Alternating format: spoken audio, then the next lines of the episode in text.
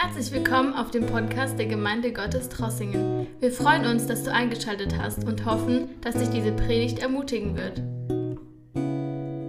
Geschwister, ich möchte diese Botschaft heute Morgen mit einer direkten Frage anfangen und diese Frage ist für uns alle. Die Frage ist, warum sind wir hier? Lasst uns ein bisschen heute Morgen einfach ähm, nachdenklich werden. Lasst uns ein bisschen denken heute Morgen und uns mit dieser Frage beschäftigen. Warum sind wir hier? Und wenn ich diese Frage stelle, ähm, wir gehen hauptsächlich in zwei Richtungen. Nummer eins, warum sind wir hier heute Morgen in der Gemeinde? Warum sind wir hier heute Morgen in der Gemeinde? Nummer zwei, die zweite Richtung für diese Frage ist, warum sind wir hier als Gemeinde in Trossingen? Warum sind wir hier heute Morgen im Gottesdienst? Nummer zwei, warum sind wir hier als Gemeinde überhaupt in Trossingen? Die Bibel sagt uns in Sprüche Kapitel 29 im Vers 18, wenn kein Gesicht da ist, wird ein Volk zügellos. Andere Übersetzungen sagen, wenn keine Vision da ist. Gemeint ist, wenn keine göttliche Vision da ist für die Gemeinde, für Gottes Volk. Das bedeutet, wir müssen alle, wir müssen als Gemeinde, wir müssen alle, jeder einzelne von uns, eine göttliche Vision haben. Warum sind wir hier als Gemeinde? Jeder einzelne von uns sollte eigentlich sicher und ganz klar wissen, warum wir hier sind. Warum sind wir hier? Ich möchte euch kurz mitnehmen in eine sehr bekannte Szene, die wir mitmachen, jeder einzelne von uns, mindestens einmal in der Woche. Der Wecker, der Wecker klingelt, wir stehen auf, äh, wir, wir beeilen uns, wir ziehen uns an, wir frühstücken vielleicht und äh, wir beeilen uns im Auto einzusteigen, wir fahren und die Straßen sind ziemlich leer. Nun, die Straßen sind ziemlich leer, weil es ist Sonntagmorgen und wir fahren in die Gemeinde. Wir kommen hier an, wir suchen uns einen Parkplatz. Jetzt ist, weil wir zwei Gottesdienste haben, ist vielleicht ein bisschen besser mit den Parkplätzen. Wir suchen uns einen, einen Parkplatz, wir kommen hier in die Gemeinde, wir setzen uns hin. So, es ist Sonntagmorgen, wir setzen uns hin, wir leben eineinhalb Stunden einen Gottesdienst. Und doch ist die Frage, warum sind wir hier? Was machen wir hier? Und vielleicht jemand würde sagen, Moment Marius, du hast doch selber gesagt, es ist Sonntagmorgen. Es ist Sonntagmorgen, das machen wir einfach so. Es ist Sonntagmorgen, ich bin heute hier gekommen, vielleicht denkt jemand mit meinen Eltern, ich darf nicht alleine zu Hause bleiben. Es ist Sonntagmorgen, ich, ich bin, es, wir machen das einfach so. Wir stehen auf, wir, wir kommen in die Gemeinde, wir setzen uns hin, wir haben einen Gottesdienst, eineinhalb Stunden, wir, wir singen den Schlusslied und wir gehen nach Hause. Warum sind wir hier? Und wenn wir hier sind, was machen wir hier? Nun vielleicht, um diese Frage zu beantworten, ähm, sollten wir verstehen, sollten wir nachdenken, was ist eigentlich die Gemeinde? Was meinen wir, wenn wir sagen Gemeinde? Und was meint die Bibel, wenn die Bibel über die Gemeinde spricht? Und was ist und was bedeutet eigentlich die Gemeinde? Die Gemeinde, Geschwister, ich möchte erinnern heute Morgen, das, was wir eigentlich wissen oder wissen sollen, die Gemeinde ist keine Gebäude. Die Gemeinde ist keine Gebäude, die Gemeinde ist nicht eine Organisation, die Gemeinde ist nicht eine Bewegung, zu der wir gehören. Die Gemeinde ist nicht ein Programm. Die Gemeinde ist viel komplexer und viel mehr als das. Wir identifizieren sehr oft die Gemeinde nur mit einem Gebäude und wir sagen, ja, wir sind in der Gemeinde, wir gehen zur Gemeinde, wir gehen von Gemeinde nach Hause. Aber die Bibel, wenn die Bibel darüber spricht, die Bibel spricht nie über ein Gebäude.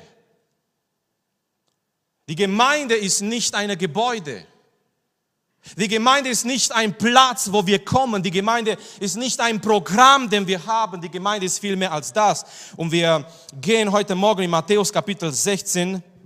Die Predigt heute wird so sein, dass wir jetzt nicht ähm, explizit nur einen Text betrachten, sondern wir werden äh, durch verschiedene Bibeltexte gehen. Seid ihr bereit?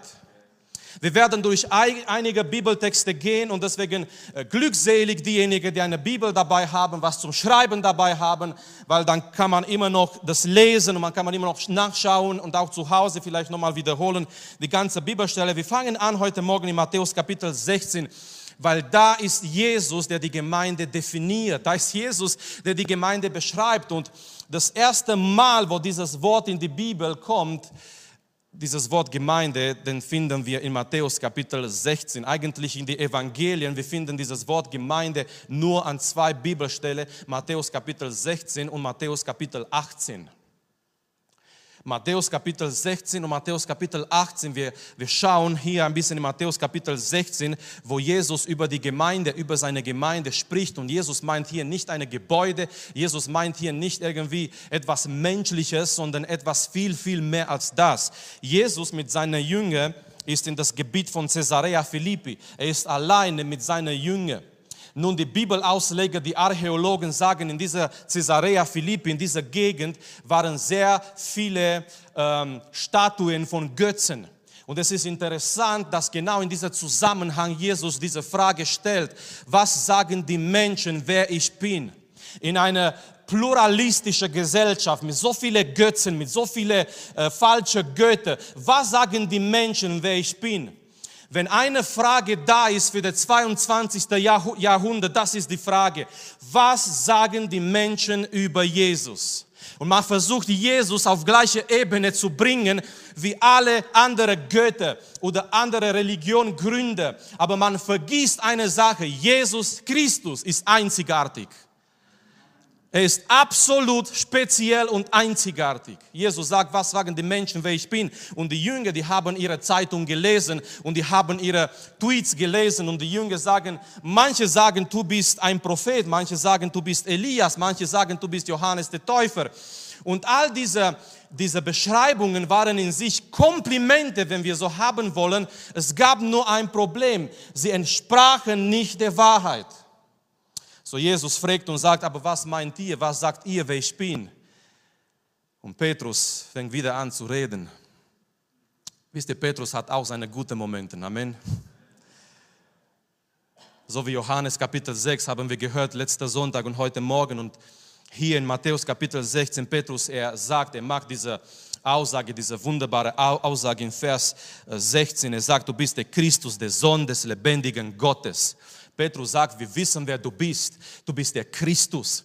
Und Jesus sagt, nicht Fleisch und Blut hat dir das offenbart. Das erkennen wir nicht in unserer eigenen Kraft. Das erkennen wir, wenn Gott uns das erleuchtet.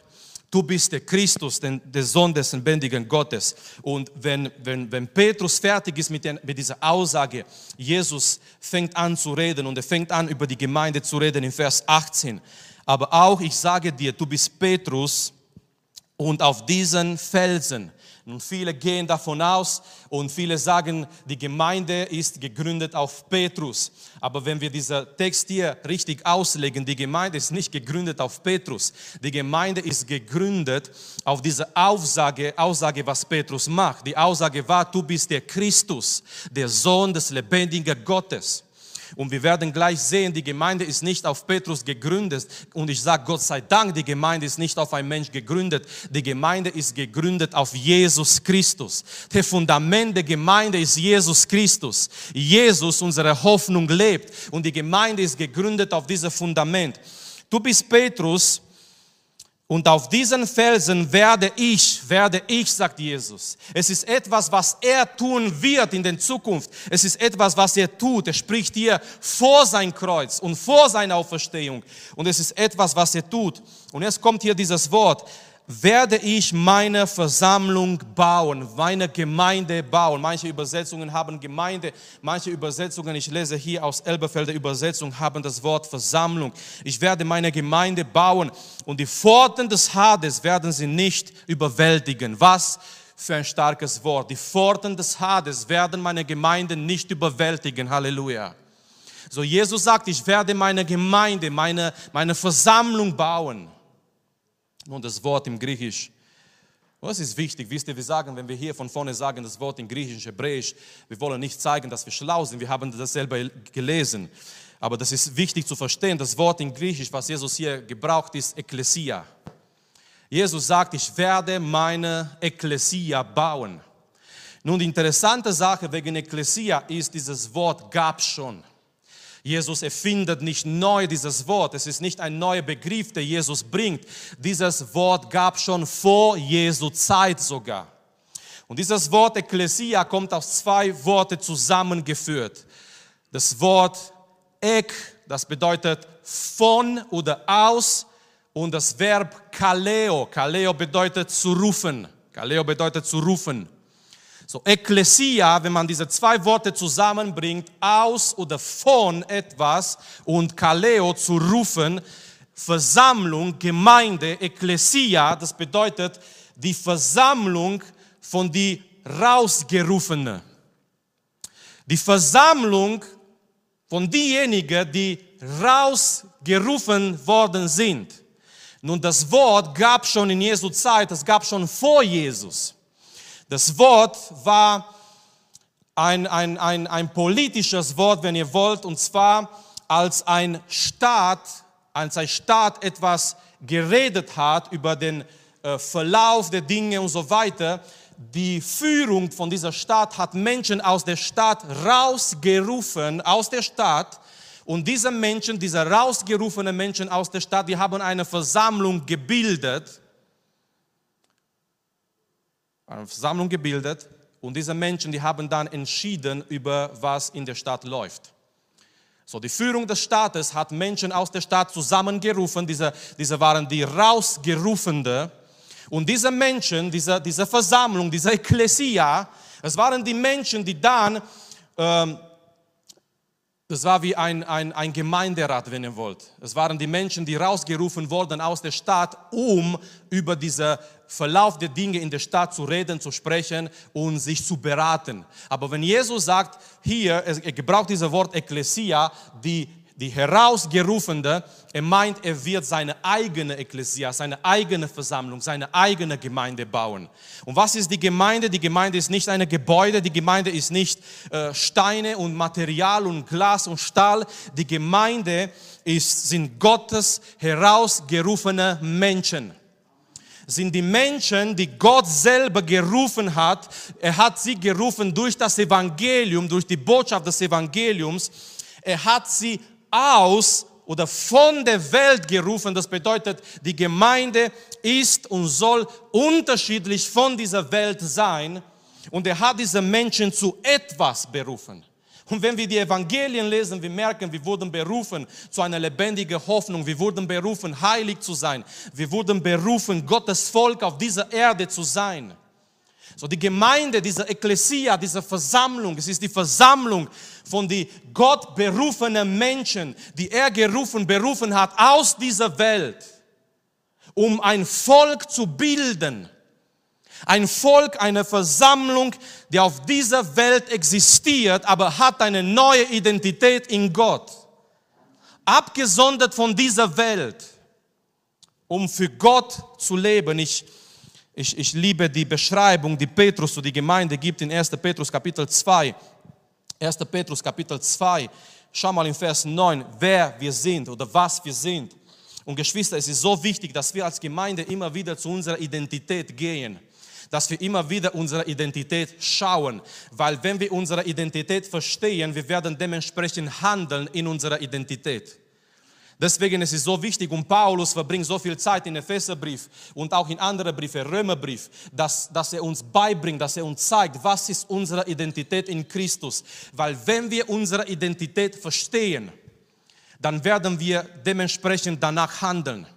Nimm ein kleines Kind, nimm ein kleiner Junge und verkleide ihn in ein Cowboy-Kostüm.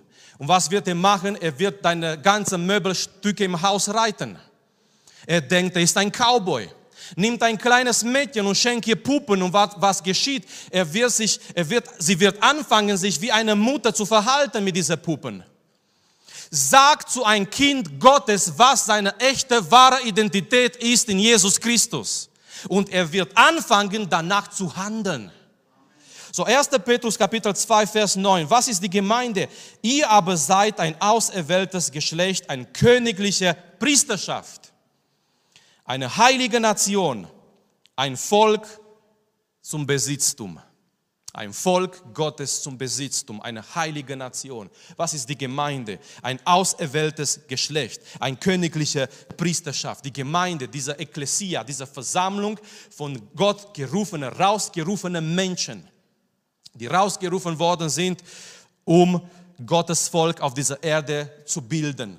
Nun, ich hoffe, wir haben verstanden, wir haben uns wieder erinnert, was die Gemeinde ist und es ist jetzt wichtig auch zu verstehen, die Gemeinde, wenn wir Gottes Wort betrachten, die Gemeinde hat zwei Dimensionen. Von einer Seite, wir haben diese, wenn ihr wollt, diese geistliche oder die universelle Dimension der Gemeinde. Und was meinen wir damit? Wenn wir 1. Korinther 1 lesen, 1. Thessaloniker 1 lesen, wir lesen, Paulus sagt zu dieser Gemeinde, ihr seid, ihr seid die Gemeinde in Jesus. Die universelle Gemeinde, die geistliche Gemeinde bedeutet die ganze Summe von, von alle Gläubigen auf dieser Welt. Ich mag nicht das Wort die unsichtbare Gemeinde, weil ich glaube nicht, dass die Gemeinde unsichtbar ist. Ihr kennt vielleicht die Geschichte von der einen Mensch, der zu einem Pastor gegangen ist und hat, hat gesagt, ja, ich, ich, ich, ich bräuchte etwas, eine finanzielle Unterstützung. Und der Pastor sagt, ja, in welche Gemeinde gehst du? Naja, weißt du, ich gehöre zu der unsichtbaren Gemeinde. Und irgendwie letztendlich der Pastor hat ihm unsichtbar Geld gegeben. Ähm, weil, weil er hat gesagt, ja, ich gehöre ich, ich, ich gehöre einfach zu der unsichtbaren Gemeinde. Ich, ich mag nicht diesen Ausdruck, weil die Gemeinde ist nicht unsichtbar. Wenn, dann sprechen wir über die universelle Gemeinde. Das bedeutet, und, und, und die universelle Gemeinde meint Jesus in Matthäus 16. Wenn er sagt, die Pforte des Hades werden seine Gemeinde nicht ähm, vernichten können. Es ist die universelle Gemeinde, es sind die alle Gläubigen aus alle Generationen, aus alle Kulturen, aus alle Länder der Welt. Es ist die Gemeinde, die in diesem Moment nur Gott sehen kann vom Himmel. Wir können diese Gemeinde nicht sehen, wir können diese Gemeinde nicht begreifen. Sie ist so groß, sie ist so komplex. Die ganze Gläubige, die echt gläubig sind in Jesus Christus. Aber die Gemeinde hat eine zweite Dimension und zwar eine, eine physische Dimension. Es ist eine örtliche, eine Lokalgemeinde. So wie unsere Gemeinde hier. Eine, eine Ortsgemeinde ist ein, ein physischer Ausdruck von Gottes Reich auf dieser Erde. Eine Ortsgemeinde sollte eine, eine, eine physische, konkrete Ausdruck von Gottes Reich auf dieser Erde sein. Nun, die zwei Dimensionen sind nicht immer gleich. Die zwei Dimensionen, das ist das Problem, das ist diese, diese Spannung da zwischen dieser geistlichen Dimension und dieser lokale Dimension. Diese zwei Dimensionen sind nicht immer gleich. Was meine ich damit? Nicht alle, nicht alle, leider, das ist leider nicht alle, die in einer Ortsgemeinde sind, gehören auch zur universellen Gemeinde.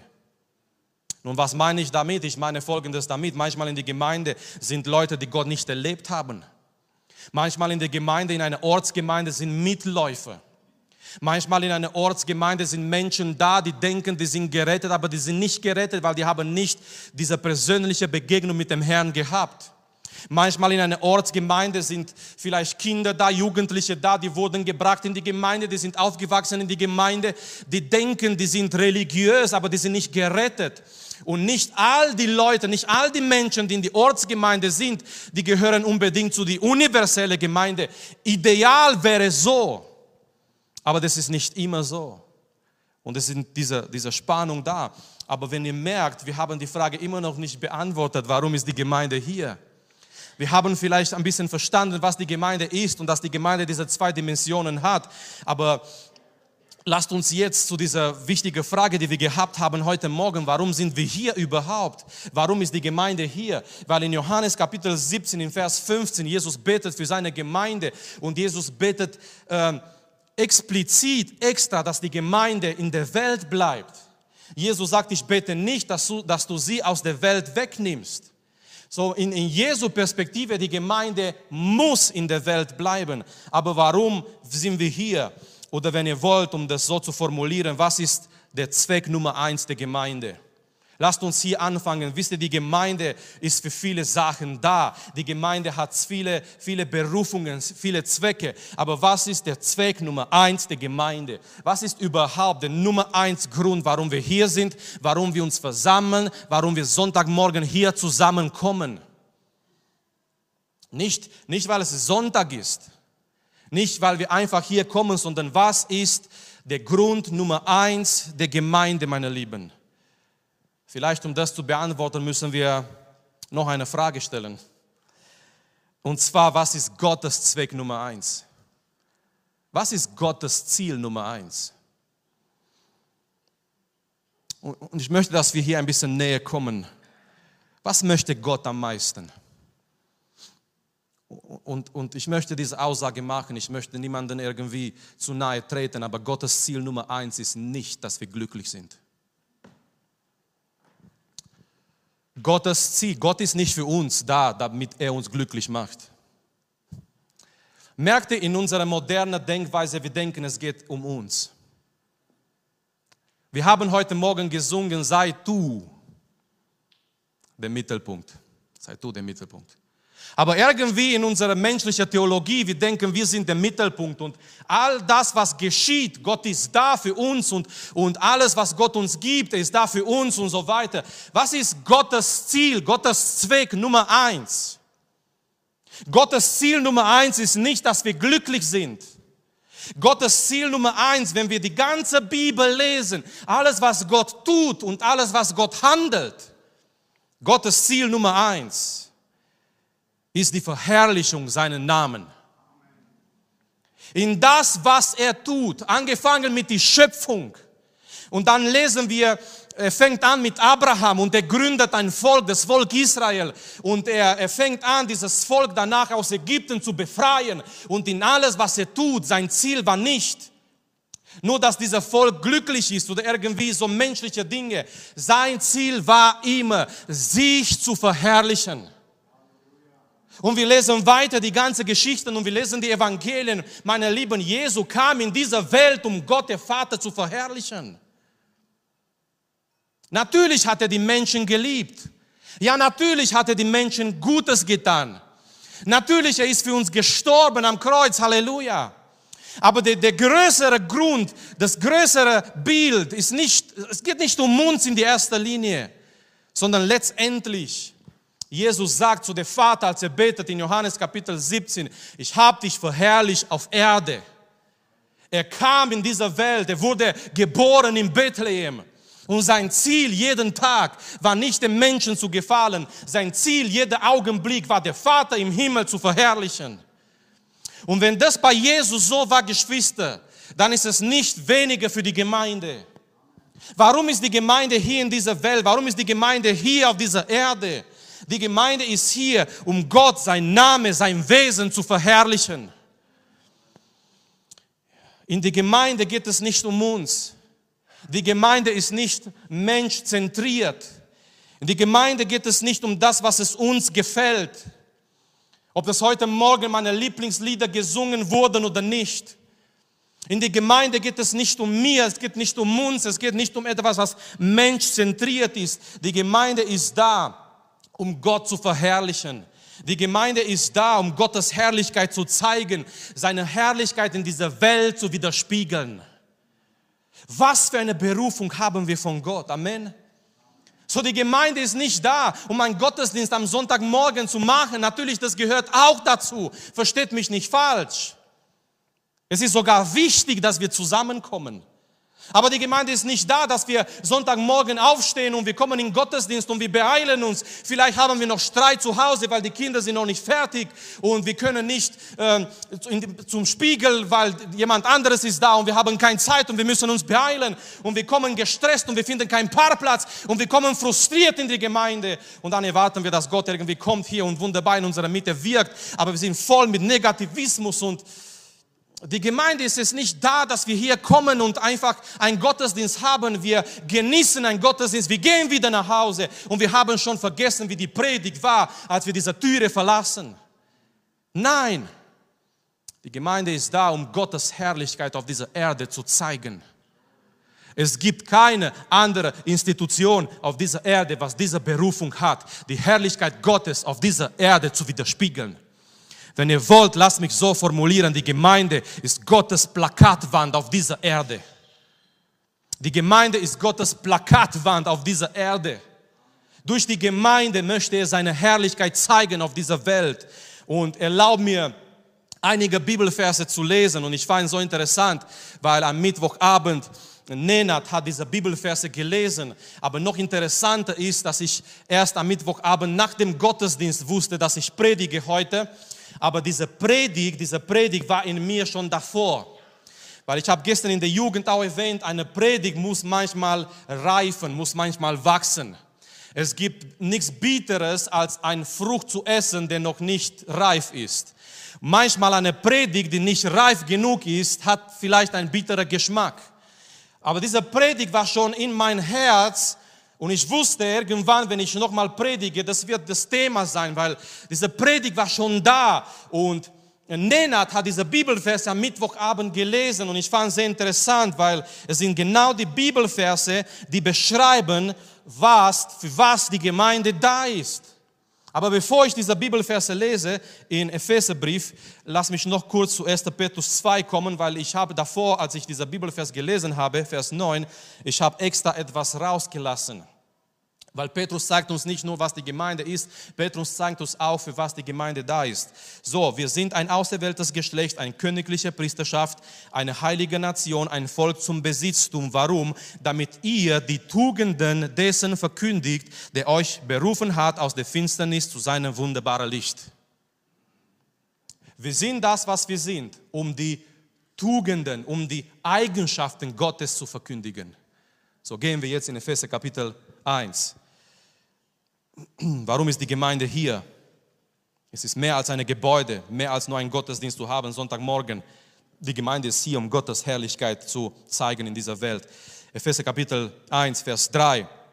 Paulus sagt, Gott hat uns gesegnet mit geistlicher Segen in Jesus Christus. Was sind diese geistlichen Segen? Er fängt an im Vers 4. Er hat uns auserwählt in ihm vor Grundlegung der Welt, dass wir heilig und untadelig seien vor ihm in Liebe und uns zuvor bestimmt hat zur Sohnschaft durch Jesus Christus für sich selbst nach dem Wohngefallen seines Willens. Warum hat Gott das alles gemacht? Er hat uns auserwählt vor der Grundlegung der Welt.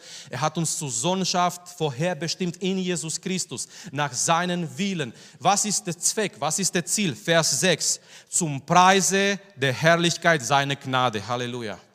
Er hat uns gerettet zum Preise der Herrlichkeit seiner Gnade. Es geht nicht um uns in die erste Linie, es geht um seine Herrlichkeit und die Herrlichkeit seiner Gnade. Vers 12. Er zeigt weiter, was Gott in uns gewirkt hat und was er getan hat. Warum? Vers 12. Damit wir zum Preise seiner Herrlichkeit seien damit wir hier sind zum Preise seiner Herrlichkeit, die wir zuvor auf dem Christus gehofft haben. So, Gott hat alles getan. Gott hat seinen Sohn für uns gegeben. Gott hat uns gerettet durch Jesu Blut. Und er, er hat das alles getan, zu, damit wir da sind, damit wir dienen zum Preise seiner Herrlichkeit. Vers 14 zum Schluss erwähnt hier dieser Unterpfand unseres Erbes, was der Heilige Geist ist. Und Paulus erwähnt zum Schluss nochmal dieser Satz zum Preise seiner Herrlichkeit. So, Gott tut all diese Dinge in seinen Heilsplan. Er rettet Menschen, er ruft Menschen heraus aus der Welt. Er rettet Menschen durch sein Blut, er erfüllt diese Menschen mit seinem Geist. Aber wenn wir einen Strich ziehen und wenn wir das alles lesen, Gott hat im Sinne einen Zweck. Und sein Zweck und sein Ziel ist, dass diese Menschen, diese herausgerufene Versammlung da ist und dient zum Preise seiner Herrlichkeit. So, das bedeutet, Geschwister, wenn wir zusammenkommen als Gemeinde, unser Ziel Nummer eins ist Gott zu verherrlichen. Warum sind wir hier? Und spätestens zum Schluss von dieser Predigt Jeder soll sagen können, wir sind hier, um Gott zu verherrlichen. Wir sind hier nicht, weil es Sonntagmorgen ist. Wir sind hier nicht, weil es, weil es einfach so ist bei uns. Wir sind hier nicht, weil, ja, was sollen wir alleine zu Hause machen, die Kinder, die Jugendlichen. Wir sind hier nicht, weil es eine Gewohnheit ist. Wir stehen morgen früh, Sonntag früh auf, wir gehen in den Gottesdienst. Es ist einfach so bei uns, so, so sind wir aufgewachsen. Nein. Wenn es so ist, dann ist es Religion, die verführt. Wir sind hier und wir kommen hier. Und wir sollten hier kommen mit, mit ein Ziel. Jeder einzelne von uns, nicht nur diejenigen, die hier dienen. Jeder einzelne von uns, wenn, wenn wir hier auf dem Weg sind und wir kommen in der Gemeinde, zur Gemeinde. Und das Schönste ist, umso länger der Weg, du kannst dich vorbereiten für dieses Ziel. Nun, ich weiß, wir wohnen fast alle in der Nähe.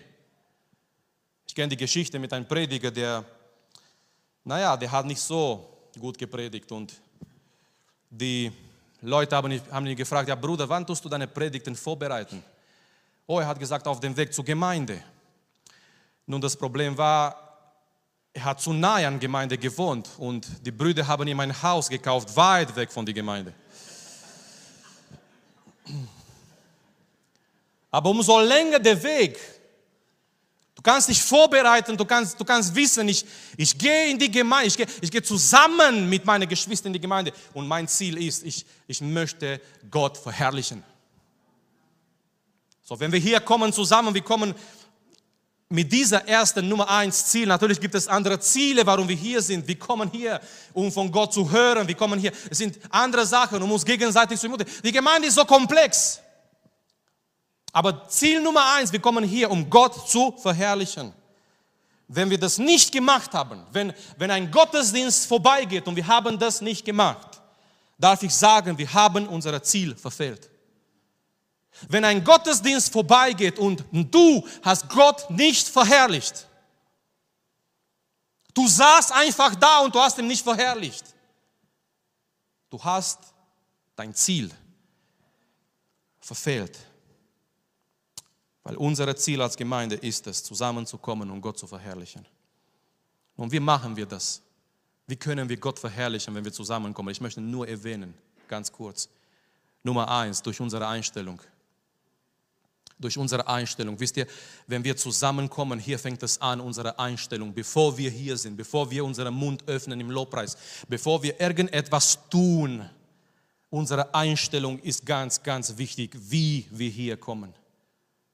Ich denke, Gottesdienst fängt schon zu Hause an. Wenn wir hier gleichgültig kommen, wie viele sind es einverstanden, das verherrlicht nicht dem Herrn.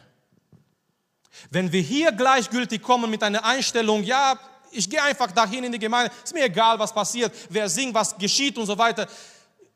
Ich gehe einfach durch den Gottesdienst, ich gehe nach Hause. Meine Lieben, so eine, so eine Einstellung verherrlicht nicht dem Herrn. Wie sollen wir hier kommen? Die Bibel sagt uns, wie wir hier kommen sollen. Nummer eins, wir sollen hier mit Freude kommen. Psalm 122, ich wurde froh, als sie mir gesagt haben, komm zum Haus des Herrn.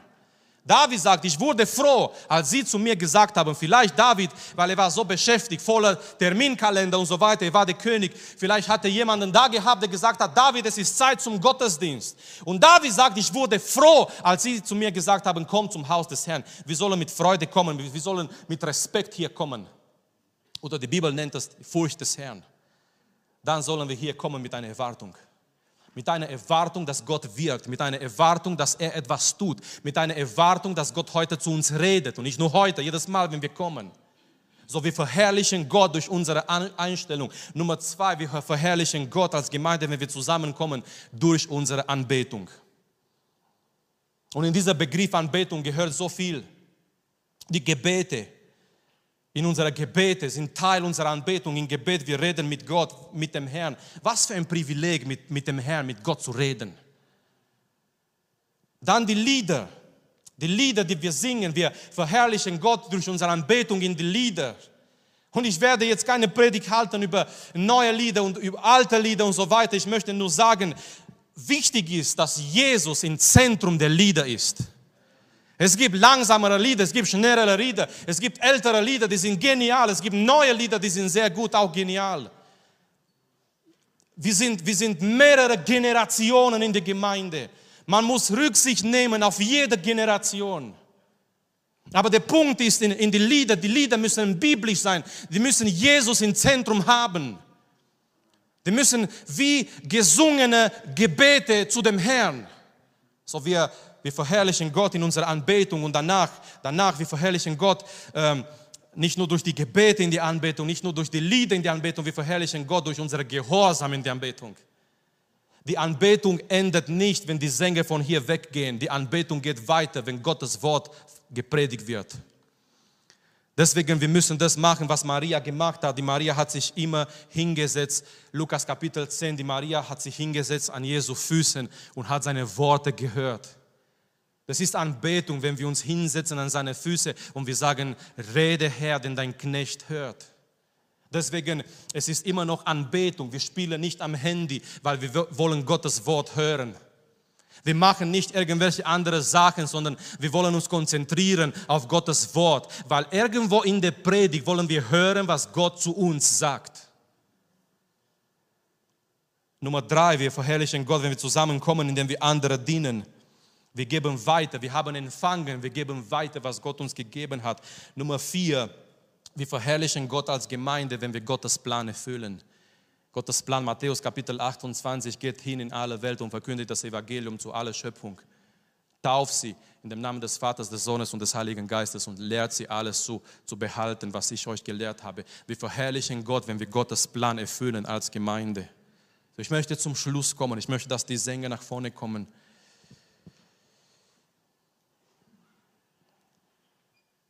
Die Gemeinde ist hier.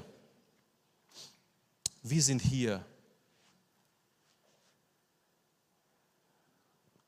um Gott zu verherrlichen. Wir wurden geschaffen, um Gott zu verherrlichen. Wurden geschaffen, um Gott zu verherrlichen. Wir wurden gerettet, um Gott zu verherrlichen. Jesus starb am Kreuz, er hat sein Blut gegeben, er ist gestorben. Damit Gott durch Jesu Blut, durch das Evangelium eine Ekklesia rausrufen kann. Die Menschen, die Gott raus aus dieser Welt gerufen hat, um sein Volk, wenn ihr wollt, eine neue, eine neue Gesellschaft, nicht eine exklusive Gesellschaft, nein, jeder ist eingeladen, jeder ist noch gerufen zu kommen. Eine, eine geistliche neue Gesellschaft auf dieser Erde, die sich Gemeinde nennt. Diese Versammlung von den Menschen, die durch das Evangelium gerufen wurden. Und wir sind hier in Deutschland, wir sind hier in Trossingen, um sein Name groß zu machen. Das sollte unser Ziel sein, unser Ziel Nummer eins sein als Gemeinde durch alles, was wir machen, durch alles, was wir tun. Geschwister, es geht nicht um uns, es geht nicht um, nicht mal in erster Linie um unsere Nöte, es geht nicht um unseren Namen, es geht nicht um unsere Gemeinde. Ich kann mich erinnern, es gab eine Gemeinde, die haben am, Eingang, es war eine große Gemeinde und am Eingang, sie haben über die Türe oben geschrieben, dieser Bibelvers aus 1. Korinther, wir predigen Christus, der Gekreuzigte. Nur ein schöner Bibelvers für eine Gemeinde, oder?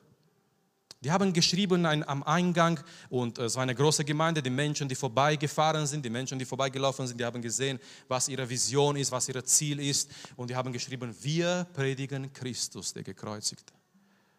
Allerdings oben, sie haben so eine Pflanze gehabt. Es gibt diese Pflanzen, die von alleine auf die Wände wachsen. Und ich habe so eine Pflanze gehabt und irgendwie, wahrscheinlich der Hausmeister von der Gemeinde war nicht so ein Fleißiger wie unser Freddy. Und diese Pflanze hat angefangen von der rechten Seite zu wachsen über dieser Schrift und die Zeit ist vorbeigegangen und man konnte lesen, wir, wir predigen, wir predigen Jesus. Nun ja, aber was für ein Jesus? Die Zeugen Jehovas glauben auch an Jesus, die Muslime glauben auch an irgendwelche Jesus. Welche, welche Jesus predigt ihr? Die Pflanze hat äh, angefangen weiter zu wachsen und die Botschaft war über die Gemeinde, wir aber predigen. Man konnte nicht mehr lesen, Christus der Gekreuzigte, man konnte nur lesen, wir aber predigen. Es gibt viele heute, die predigen. Das Internet ist voll mit Leuten, die predigen. Irgendwas, die predigen. Irgendwas, was überhaupt nichts zu tun hat mit Gottes Wort, mit der Bibel, mit dem Evangelium, die predigen. Und diese Pflanze ist weiter gewachsen und dann stand einfach über dieser Gemeinde das Wort wir. Kein Christus, kein Jesus mehr, sondern nur wir. Wir. Oh Geschwister, möge nie so werden und möge nie so sein. Vielleicht denkt ihr, ja, es ist eine nette Geschichte, man kann diese Pflanze abschneiden und die Schrift ist wieder da. Aber es gibt eine Moral in dieser Geschichte. Bei manchen Gemeinden leider heutzutage ist es nur dieser Wir da, wir. Was können wir machen? Schau mal, was wir haben, schau mal, was wir tun können. Und leider, es geht nicht mehr um das, was das Wesentliche ist, und zwar die Herrlichkeit Gottes. Wir sind da, um die Herrlichkeit Gottes zu zeigen. In unserer Einstellung, in unserer Lobpreis, in unsere Gottesdienste, in das, was wir tun als Gemeinde.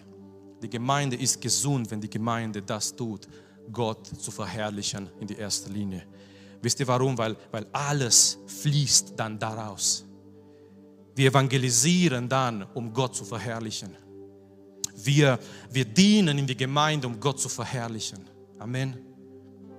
Wenn wir sagen, das ist unser Ziel Nummer eins, wir wollen Gott verherrlichen, wir, wir sind da als Gemeinde und wir kommen zusammen und unser Wunsch, unser Ziel ist, Gott zu verherrlichen, dann alles, alles fließt daraus. Wir dienen, um Gott zu verherrlichen. Wir laden Menschen ein, um Gott zu verherrlichen.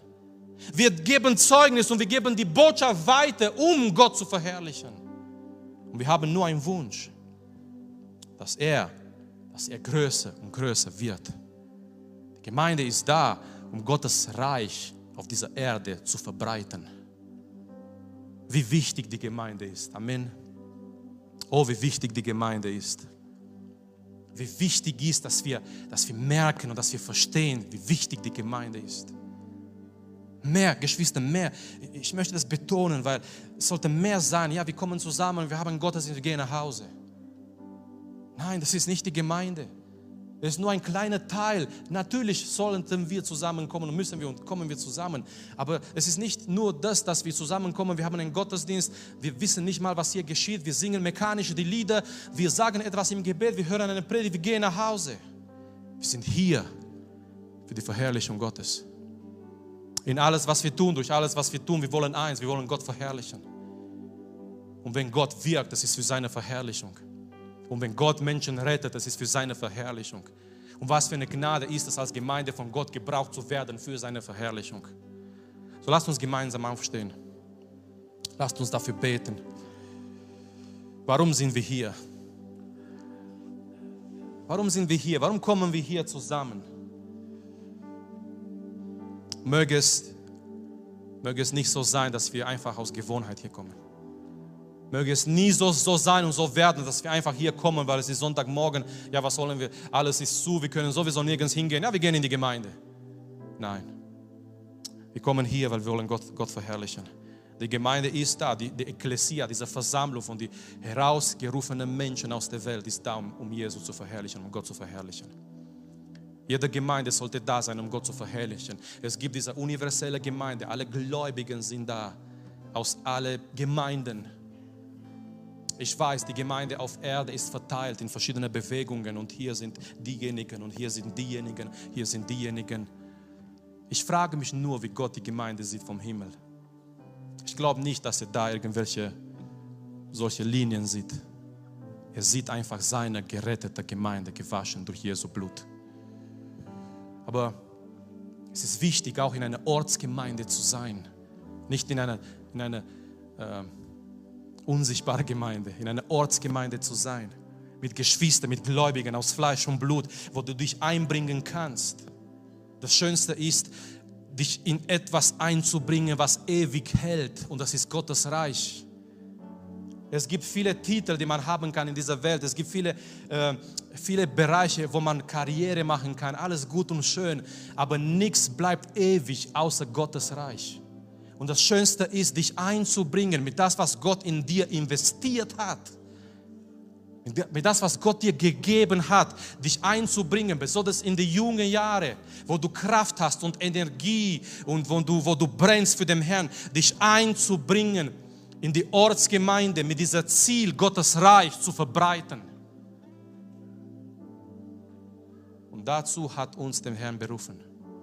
So lasst uns gemeinsam jetzt beten. Wir beten für die Gemeinde. Wir beten für die Gemeinde, wir beten für unsere Gemeinde.